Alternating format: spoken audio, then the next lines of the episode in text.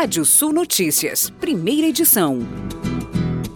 A elevação da taxa Selic para 7,75% ao ano recebeu críticas de entidades do setor produtivo. Para o comércio e a indústria, a decisão do Copom do Banco Central foi excessiva e aumenta o risco de recessão econômica em 2022. Em nota, o presidente da Confederação Nacional da Indústria, Robson Andrade, informou que a decisão prejudica a retomada do emprego e a recuperação econômica. Para a entidade, o BC poderia não ter acelerado o ritmo de reajuste, porque existe uma defasagem e os efeitos aos aumentos dos últimos meses sobre a inflação começam a ser sentidos.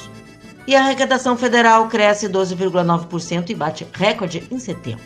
O valor é o maior da história para meses de setembro desde o início da série histórica da Receita Federal em 1995, em valores corrigidos pela inflação. O índice de inflação dos custos de produção em setembro registrou crescimento de 2,55% em relação a agosto. A elevação é resultado da baixa oferta de insumos agrícolas, que aumenta os preços unindo a taxa cambial, que teve nova alta.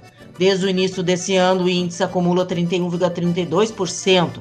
Em 12 meses, o índice é de 35,25% novo recorde da série histórica que iniciou em 2010. Os dados foram divulgados ontem pela Farsul. Já o índice de inflação dos preços recebidos voltou a apresentar deflação em setembro após uma alta no mês anterior.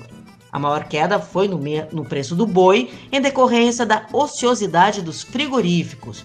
No acumulado em 12 meses, nesse caso, os preços tiveram elevação de 12,83% bem abaixo do indicador de janeiro, que estava em 85,11%.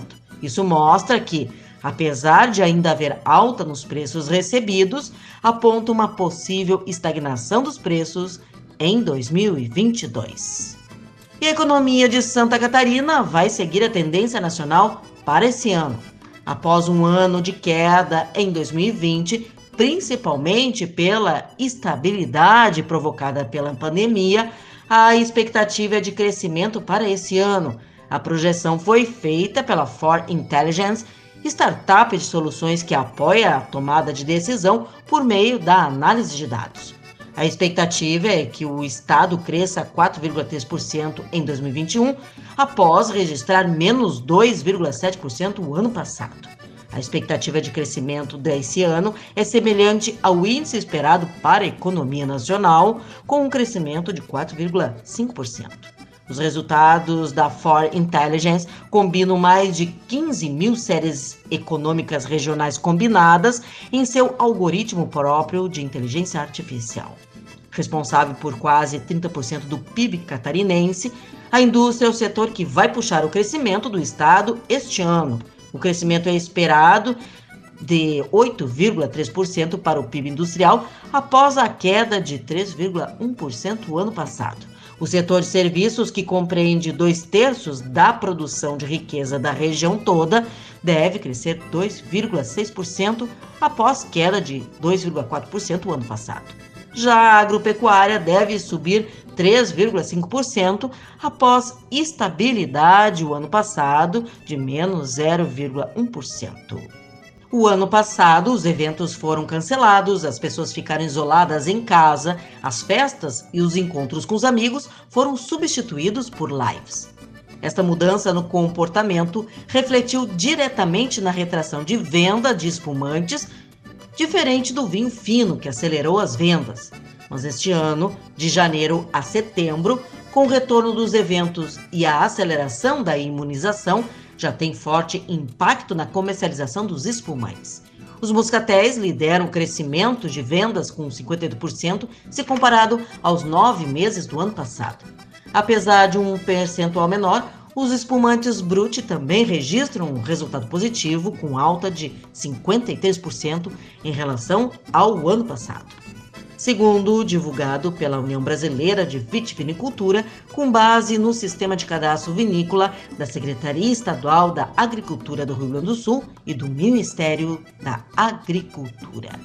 E agora, giro de notícias do mercado em um minuto. Caixa paga auxílio emergencial de nascidos em junho. China libera a primeira carga de carne brasileira desde o início do embargo. Lucro da Hyundai fica abaixo da expectativa no terceiro trimestre. TIM prevê investimento extra de 2,2 bilhões de reais em 2022 por conta do leilão do 5G. Fusões e aquisições globais atingiram recorde e geraram mais de 4,1 trilhões de dólares. Tesouro Direto. Pré-fixados avançam e pagam até 11,9% ao ano. Título de inflação para 2025 oferece juro real de 5,49%. Microsoft tem lucro acima de 20,51 bilhões de dólares no primeiro trimestre fiscal, acima do esperado. Marfrig tem lucro de 148% a mais no balanço do terceiro trimestre deste ano. Você pode ler mais notícias no portal radiosul.net, pode ouvir esse boletim no seu agregador favorito de podcast. Eu, Kátia Desessar, volto na segunda edição do Rádio Sul Notícias, às 18 horas. Previsão do tempo. Olá, ouvintes da Radiosul.net. Sol e calor nessa quinta-feira em grande parte do Rio Grande do Sul.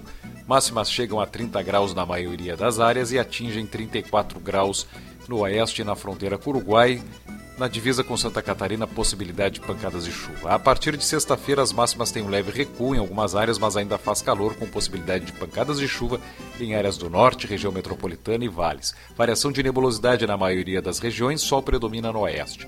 Temperaturas nesta sexta-feira entre 19 e 29 graus em Porto Alegre, 19 e 26 em Jaguarão, Venâncio Aires entre 14 e 29, Uruguaiana entre 21 e 32, Caxias do Sul entre 15 e 26 e temperaturas entre 19 e 31 graus em Santa Rosa.